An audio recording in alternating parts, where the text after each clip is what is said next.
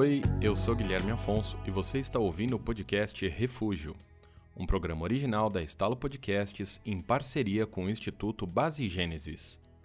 O Instituto Base Gênesis é uma organização sem fins lucrativos que busca promover o desenvolvimento humano e demanda a maior parte do seu trabalho para atendimento a refugiados de diversos países. O Instituto Base Gênesis tem como principal objetivo a inserção cultural, social e econômica do refugiado e imigrante no dia a dia da cidade de São Paulo. Conheça institutobasegenesis.org.br.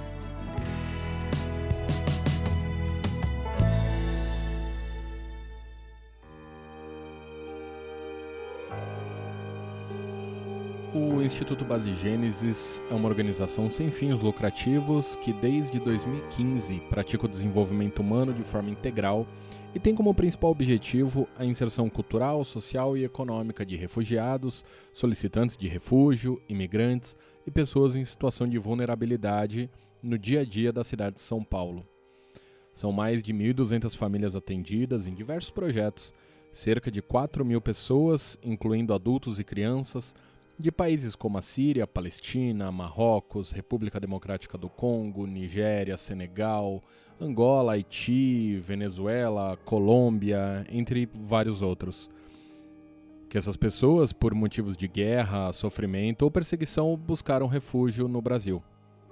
Para elas é fornecido atendimento jurídico com auxílio para documentação, o ensino da língua portuguesa, reforço escolar para as crianças, atividades terapêuticas, capacitação profissional em diversas áreas, atendimento psicológico, além de ajuda com alimentos, itens de higiene pessoal e fraldas para os bebês. O Instituto Base Gênesis desenvolve também, através de parceria com universidades e instituições da área de saúde, um trabalho de instrução e atendimento de pessoas em situação de rua. O Instituto promove feiras de saúde no centro de São Paulo e leva atendimento profissional a centros de acolhida para pessoas em situação de vulnerabilidade. Todo esse trabalho é realizado por dezenas de voluntários, profissionais que dedicam seu conhecimento, tempo, esforços e recursos para fazer a diferença na vida de milhares de pessoas. E hoje a gente vai conversar com uma dessas profissionais, Inês Guimarães, assistente social, responsável pelo primeiro atendimento às pessoas que procuram o instituto.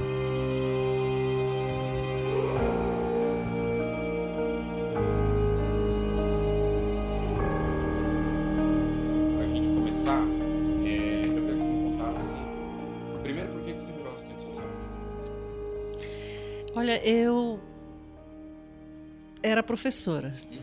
Né? Como professora, eu me identificava muito com os problemas, inclusive familiares dos meus alunos. Aos 18 anos eu era professora, a nível fundamental. Você não é de São Paulo, né? Não, eu sou do Amazonas. Tá. E eu, eu sou nascida em Manaus, Manaus, mas a minha primeira experiência como professora foi em Novo Aripuanã, no Amazonas, no estado do Amazonas. É, e não foi na área urbana, foi na área rural, na comunidade realeza. Eu fui professora por dois anos, a nível fundamental lá.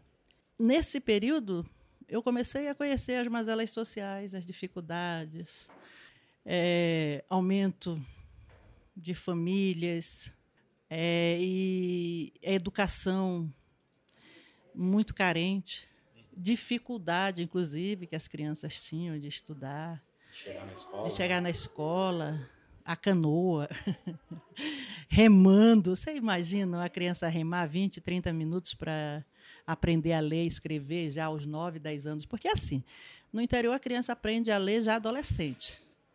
Né? E quando ele já pode, já sabe remar, já sai de casa, né? que sabe nadar. E, então, é, é, já aos 11, meus alunos eram nessa época nessa idade de 11, 12, 13 anos.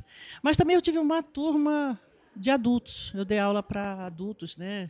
senhores de 40, 50, 60 anos. Foi legal. Era mais à noite. Também nessa cidade? É, também nessa comunidade, né? que era município de Novo Aripuanã, que lá é dividido em municípios, na zona rural. Aí eu voltei, fiquei dois anos lá e voltei para Manaus já aos 20 anos novamente. E aí foi quando eu ainda trabalhei na área administrativa. Mas depois eu vi que eu gostava de eu me envolvi com política, me envolvi com voluntariado e sempre me chamou a atenção. Então eu tentei a faculdade para sociologia, mas é, abriu turma para o serviço social. me fizeram uma proposta e então aí eu fui para o serviço social. Desde quando eu não sabia que eu ia me apaixonar pela, pela causa, né? Porque eu queria ser cientista política. Eu achava que da política eu queria, poderia mudar alguma coisa. Então, quando eu fui para o serviço social, já fazia a faculdade de serviço social, já, meus filhos já estavam adolescentes, eu já tinha praticamente passado aquela fase da mãe trabalhar, estudar e ser mãe, ser esposa. E aí, então, quando eu, eu formei, fui direto para o voluntariado, porque eu queria aprender. Eu fui voluntária na, em hospital, eu fui voluntária em policlínicas, eu fui voluntária em escolas, voltei à escola para ver, para assistir. E eu lembro uma vez que eu entrei numa sala de aula, eu tinha vontade de voltar da aula, sabia? Eu lembro uma vez que eu entrei numa sala de aula para a turma de quinta série e eu vi que estava tudo diferente. Né? Eu, Você tinha passado quanto tempo da, você dava aula? Já tinha passado assim uns 15 anos. Nossa. Eu estava criando meus filhos, voltei novamente.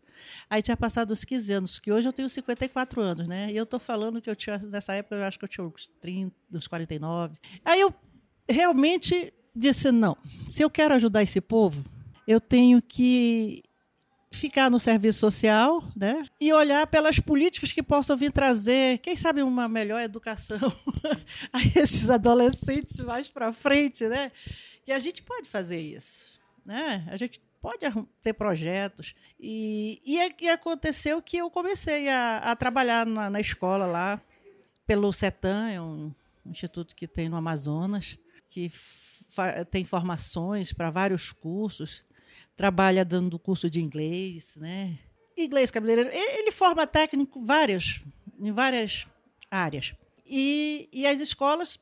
Aí depois eu fui para a policlínica ver a situação da área da saúde em 2018, o meu filho mais novo resolveu jogar futebol. Não, ele já jogava futebol, mas ele resolveu vir para São Paulo. E como ele era apenas, estava apenas com 16 anos, eu é assim, o seu caçula vai mudar de cidade.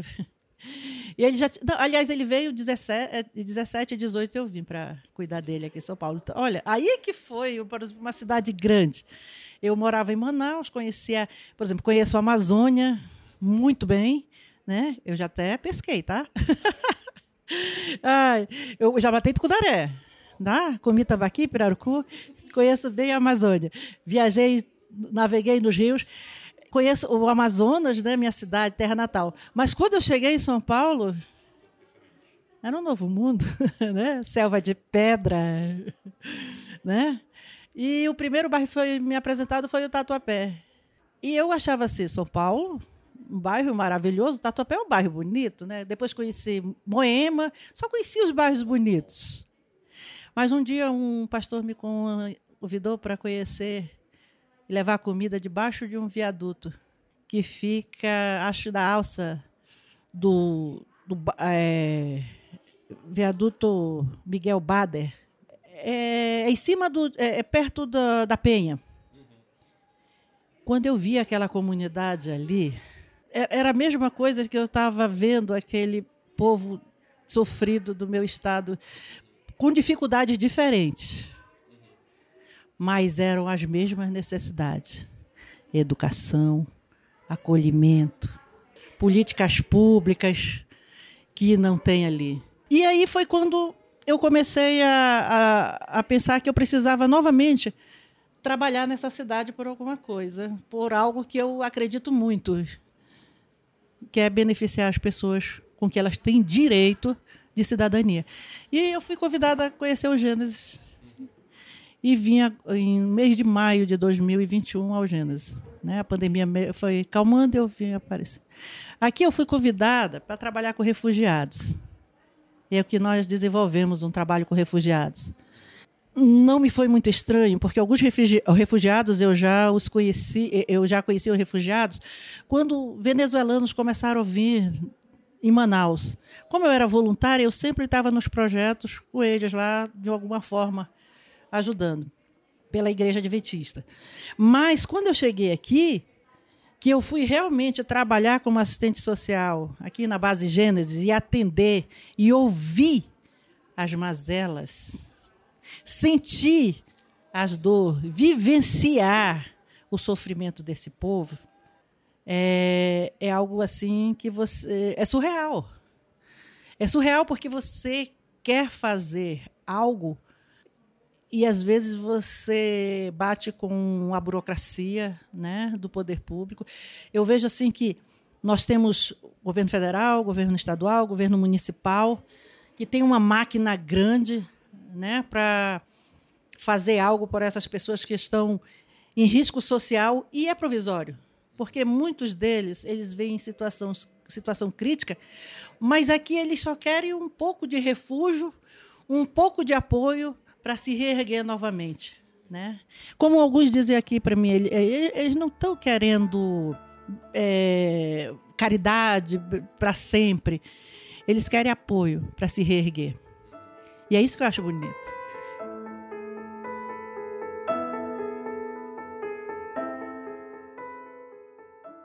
Eu vou te contar uma história aqui, por exemplo, seu, seu Fernando. Ele chegou aqui, um homem de 59 anos, um, assim, abatido, doente, mas assim, morando num abrigo, queria uma cesta básica.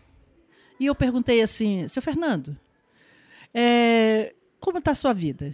E ele começou a dizer: Olha, eu não tenho transporte, eu não tenho transporte para me locomover, eu moro num abrigo, não estou aposentado, eu não sei o que fazer nesse país. Com essa idade, ninguém me dá trabalho, a pandemia, eu não tenho família, e eu não sei o que fazer, e eu vim aqui pedir uma cesta básica. De onde que é?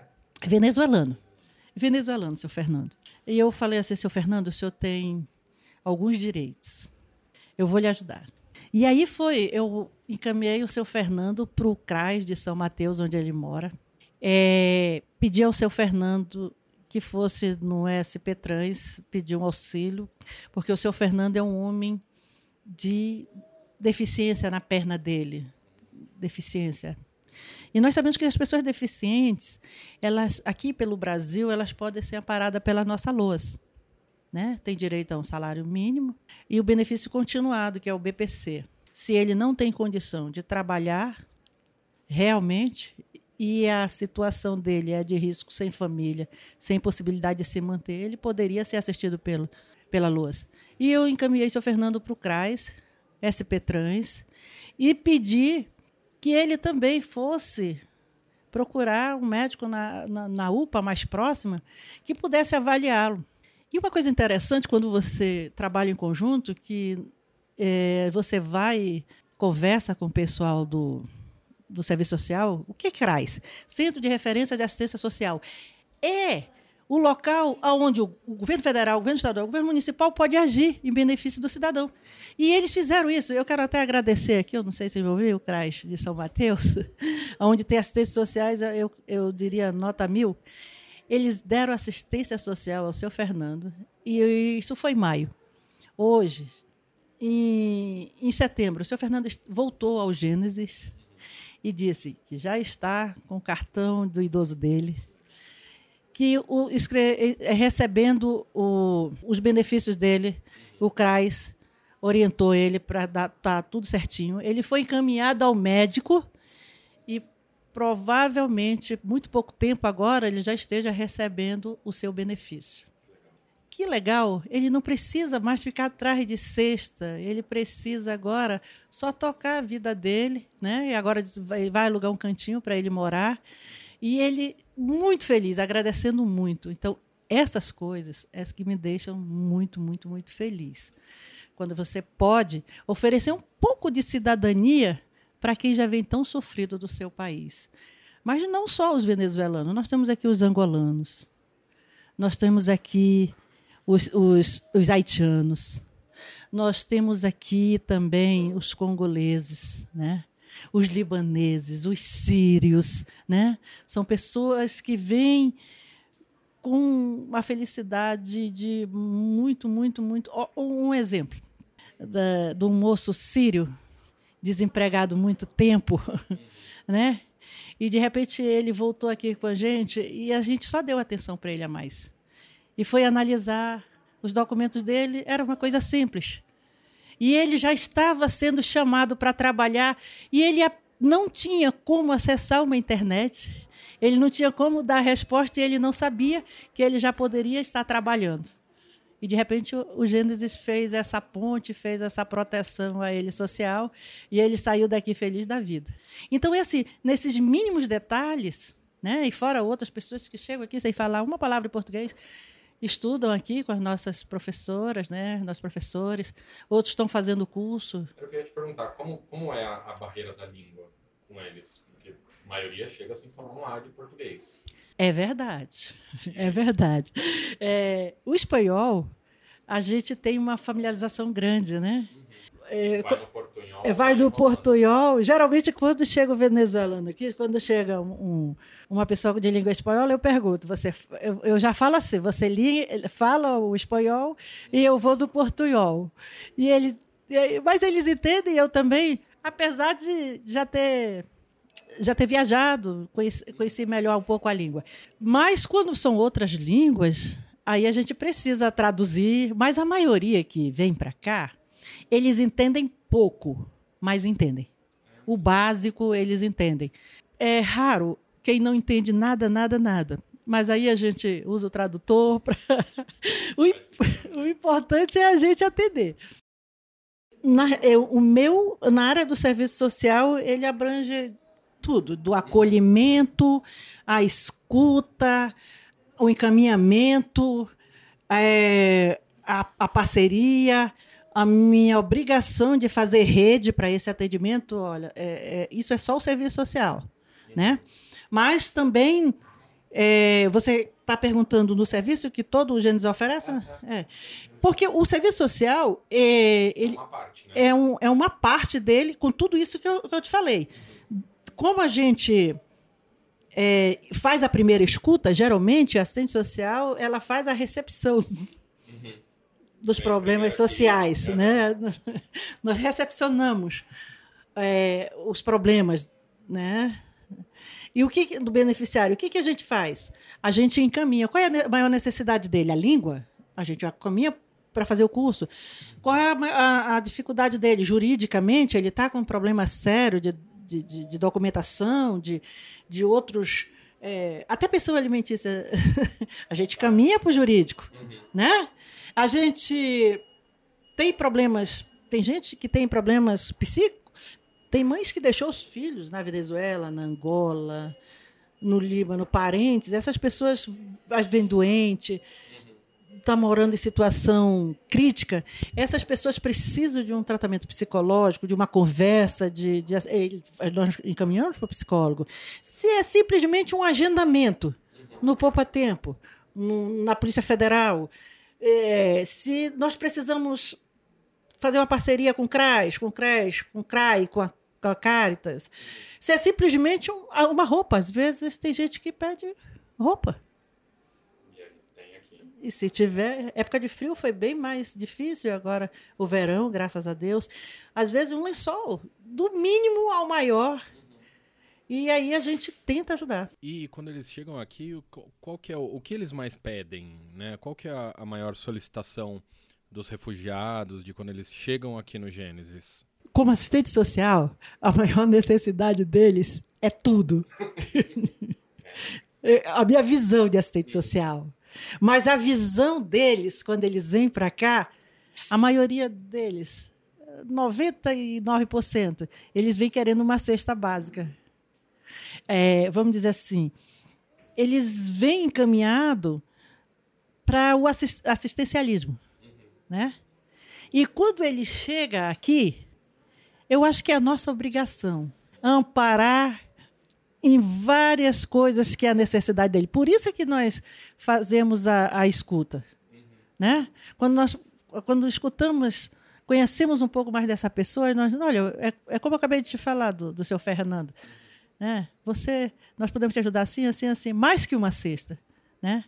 A gente ensinou ele a fazer todo o trâmite para ele ter uma cidadania melhor. aqui. E aí, Inês, é, fala pra gente quem tá ouvindo e gostou e quer ajudar, como é que faz? Como é que faz para ser voluntário ou para vir aqui no Gênesis né, ajudar de alguma forma? Ah, essa é a parte legal. Também. Por quê? Porque o Gênesis ele tem mais de cinco anos de existência. E ele sempre viveu de doações. Sempre existiu por doações. Tem famílias, nós temos mais de duas mil famílias é, inscritas, cadastradas aqui. A gente tem, na pandemia, eu acredito que foram mais de 600, 700 cestas entregues durante os dois anos, praticamente, de pandemia. Começou, porque desde 2018 já se ajudava com cestas. Foi, eu acredito que foram algumas cestas, quantidade de cestas. Mas com a finalização da pandemia, assim que não finalizou, mas pelo menos os parceiros também foram diminuindo. os parceiros foram diminuindo, né?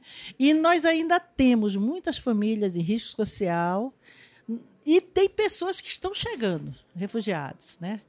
E a gente, por mês, a gente precisa fazer uma doação ainda considerável por mês, não, a cada trimestre nós fazemos a, a, as nossas distribuições de cestas. E a gente precisa de um, uma considerável quantia ainda né, para as pessoas. Mas também as pessoas podem nos ajudar é, com qualquer coisa que, que for possível de, de, de, deixar que esse instituto funcione. Né? É só entrar em contato conosco, né, com a Sheila, que é a nossa coordenadora aqui direto. Eu posso deixar o telefone? Pode, pode. Né? Eu vou deixar o telefone que a pessoa pode ligar e falar com a Sheila. É 21 29 011, né? 26 26. Esse é o, é o telefone do Gênesis. E de repente você que está, vai nos ouvir, um empresário ou um profissional voluntário que quiser voluntariar, a gente ainda tem muito que ajudar, né? Porque o voluntariado, vocês sabem que as pessoas podem vir um dia na semana e a gente tem necessidade todos os dias aqui, né?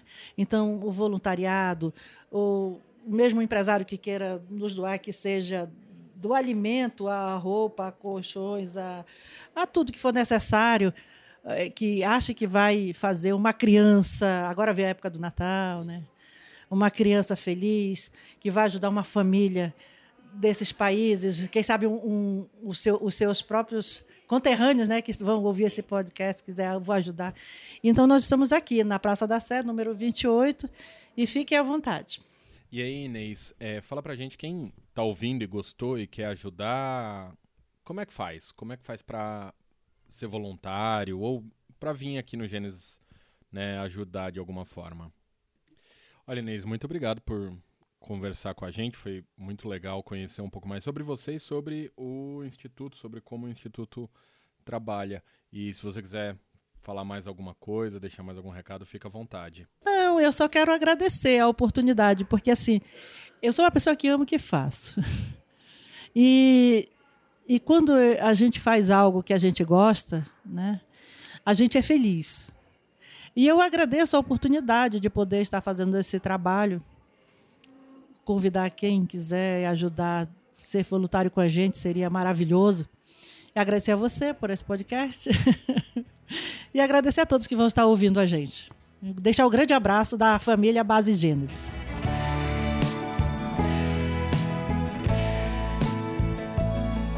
Todo ano o Gênesis faz uma campanha de Natal e aí eu convido vocês para ajudar a fazer um Natal de mais de 400 crianças entre 0 e 12 anos atendidas pela base Gênesis, um Natal mais feliz. A meta é doar um brinquedo novinho em folha para cada uma dessas crianças que o Instituto atende. O ideal é que o brinquedo estejam todos dentro da mesma faixa de preço, entre 30 a 40 reais, e que sejam novos. Se você não tem como comprar um brinquedo e doar, você também pode fazer a doação em dinheiro, pode doar o valor correspondente ao brinquedo para conta no Banco Bradesco, agência 3396 conta corrente 000 1986 dígito 0. é a União Central Brasileira da IASD, com o CNPJ 55.233.019 barra 0002-50. Essa não é a chave Pix. A chave Pix, caso você queira enviar, é contato arroba institutobasegenesis.org.br. O episódio de hoje fica por aqui. Próxima semana vamos conhecer mais um refugiado, mais uma pessoa que deixou seu país, a sua casa e veio buscar uma vida melhor no Brasil. Muito obrigado e até a próxima.